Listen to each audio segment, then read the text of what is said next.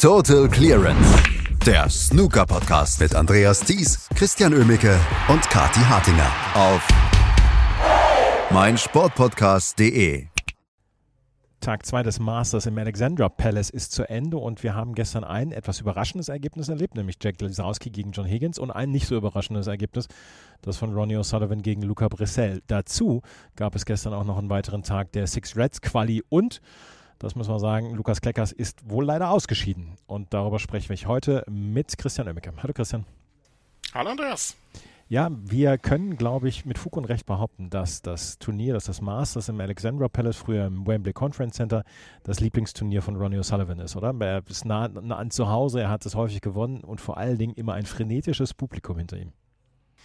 Ja, aber genau das ist ja eigentlich auch der Grund, warum er mal gesagt hat, dass er das gar nicht so doll mag, weil dann auch zu viel nicht nur Druck auf ihm lastet, sondern er dann auch einfach zu viele Leute da hat, die er kennt und die dann was von ihm wollen und ähm, Kumpels, die dann sagen, hey, lass uns doch rein und hm und bla und so. Ähm, also das, das äh, ist ja bei Ronnie O'Sullivan immer nicht, nicht so ganz klar, ob er das dann so mag, aber nichtsdestotrotz ist es sein Turnier ähm, er hat es dutzende Male gewonnen. Er wird auch in diesem Jahr, das kristallisiert sich so ein bisschen ja jetzt schon heraus, auch wieder als einer der Top-Favoriten in die letzten Runden reingehen. Und ja, ähm, was will man ihm dann entgegenwerfen, ne, wenn er dann auch so spielt? Wenn er so spielt wie gestern, ähm, dann ist ihm wirklich äh, schwer beizukommen. Und man sieht es ja dann auch immer so ein bisschen an der Average Shot Time, wie er, wie es um sein, ja, um seinen Wollen dann auch bestellt ist.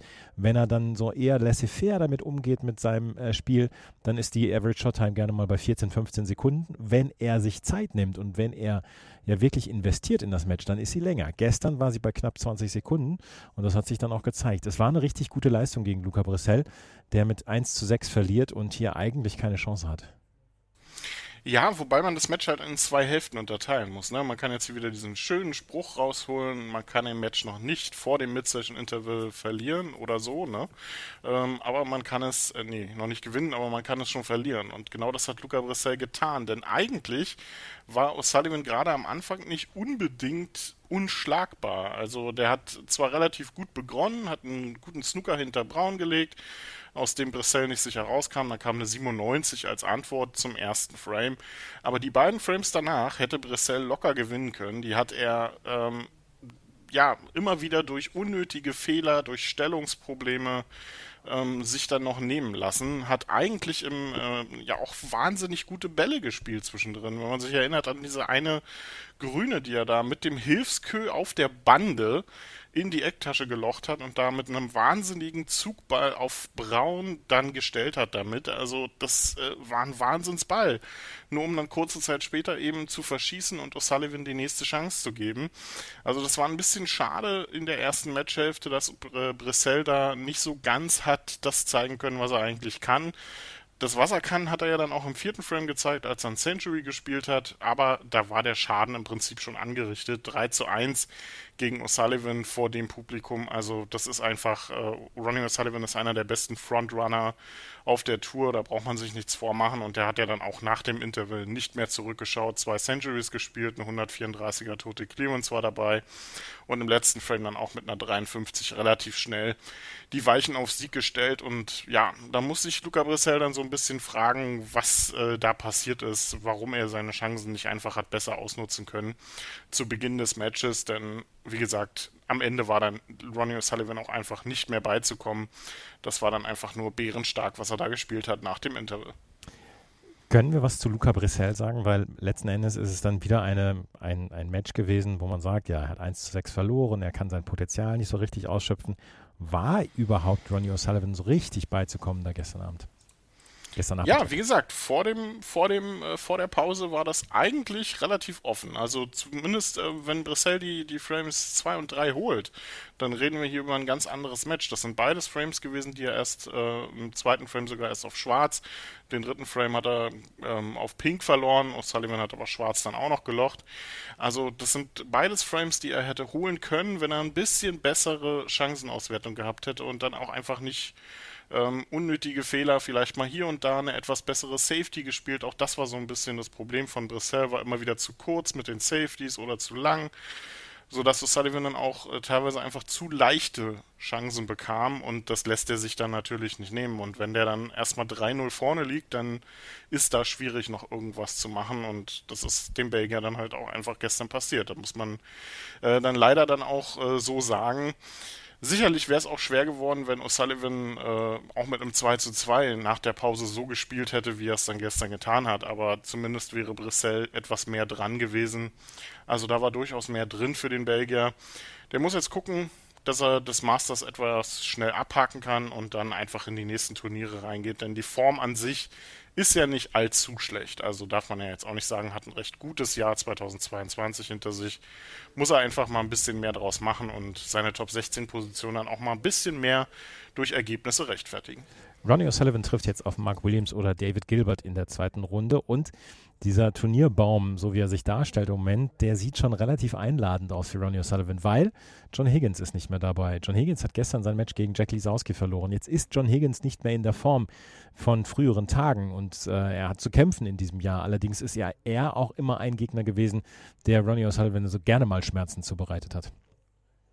Definitiv. Also mit dem, nachdem jetzt Mark Selby raus ist in seiner Drawhälfte und auch John Higgins, hat er eigentlich die zwei unangenehmsten Akteure, die da ihm hätten äh, entgegenkommen können, ähm, nicht mehr vor der Brust und das ist schon sehr gut. Also nichts jetzt natürlich gegen Hossein Wafai oder Jack Lisowski, aber an einem guten Tag äh, schlägt Ronnie O'Sullivan die, denke ich mal. Das ist ähm, sehr offen, also vielleicht kann ein Mark Williams da noch ein bisschen was dran machen, aber der muss natürlich auch erstmal an David Gilbert vorbei. Also alles sieht erstmal ganz gut aus für Ronnie O'Sullivan. Ja, John Higgins, ähm, was war da gestern los gegen Jack Lisowski? Ne? Ähm, schon kurios. Eigentlich hat der Schotte zwischendurch sehr, sehr gut gespielt. Hat ja auch drei höhere Breaks gespielt mit einer 142. Ja, auch das höchste Break des Turniers bisher. Eine fantastische tote Clearance, die er da gezeigt hat. Aber alles in allem war das dann doch ein bisschen zu wenig. Jack Lisowski ist da im Prinzip von vorne weg ähm, ganz gut äh, ins Match reingekommen und hat den Vorsprung, der, den er dann hatte, dieses 3 zu 1, den hat er dann quasi auch nicht mehr aus der Hand gegeben. Hier und da gab es dann eben nochmal einen Frame für den Schotten, aber Jack Lisowski hat den Vorsprung sehr gut verwaltet und dann auch immer wieder durch sehr gute Breaks bestätigt und sich dann auch am Ende nicht abfangen lassen. Das ist ja auch was, was ähm, dem Engländer dann doch ab und zu dann nochmal passiert.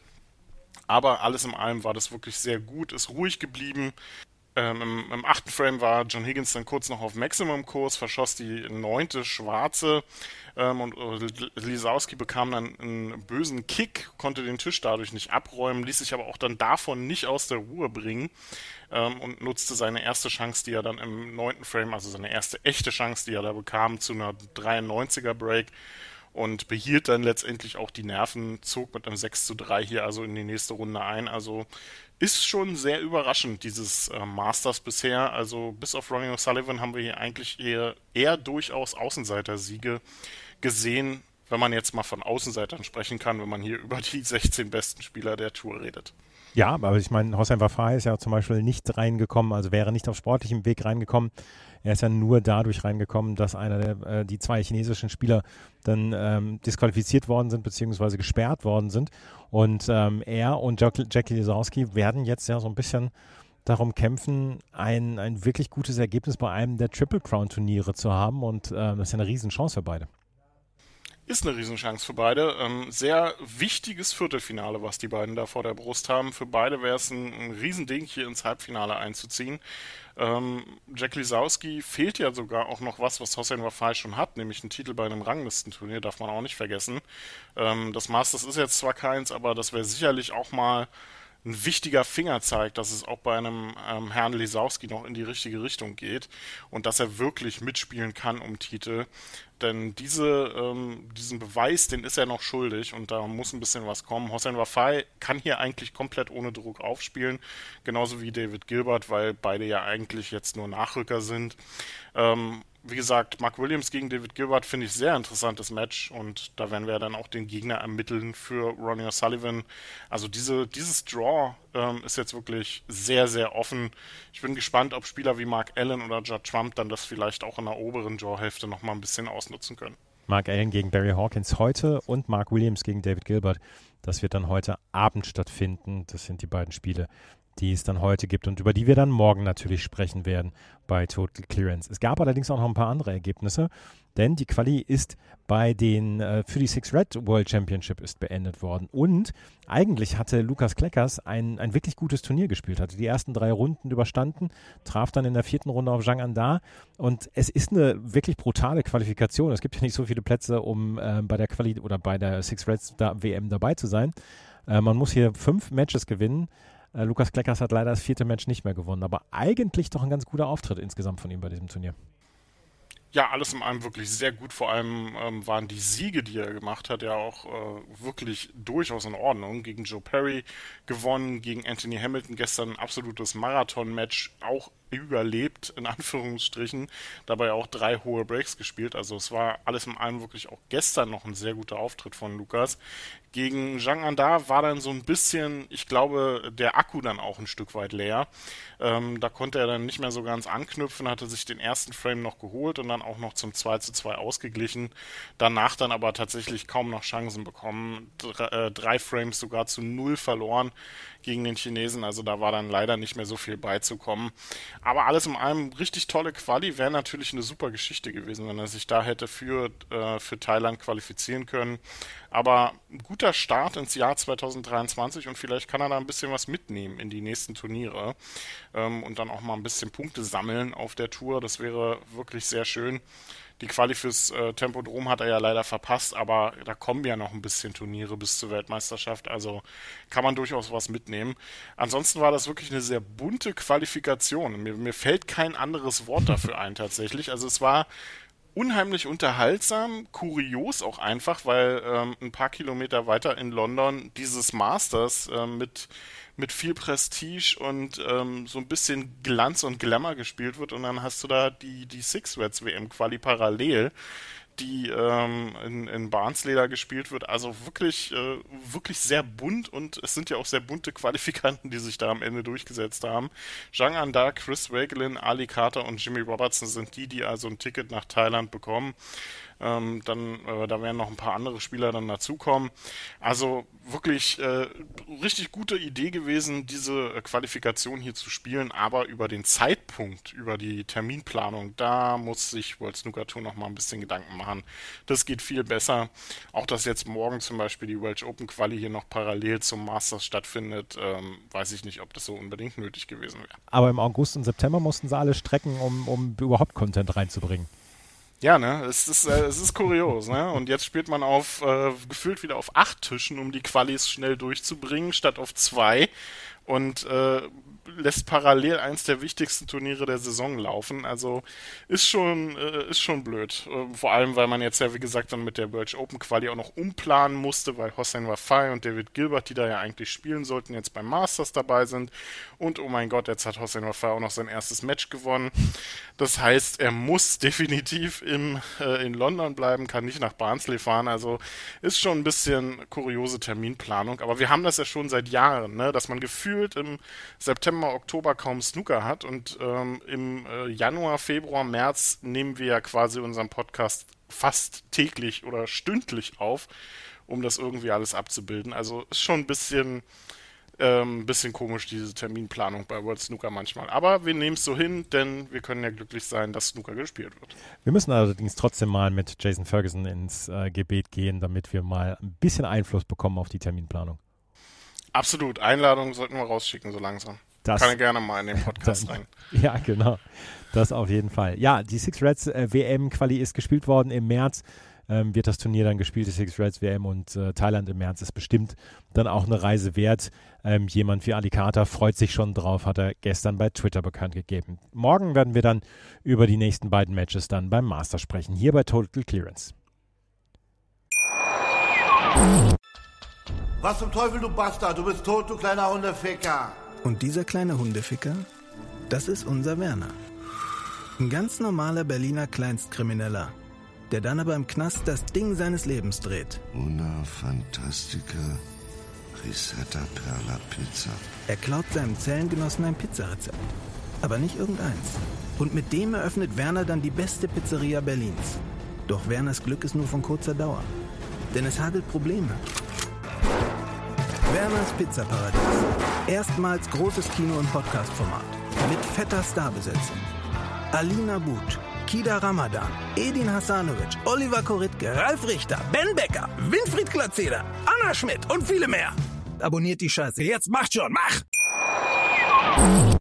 Total Clearance. Der Snooker-Podcast mit Andreas Thies und Christian Ömicke auf meinsportpodcast.de.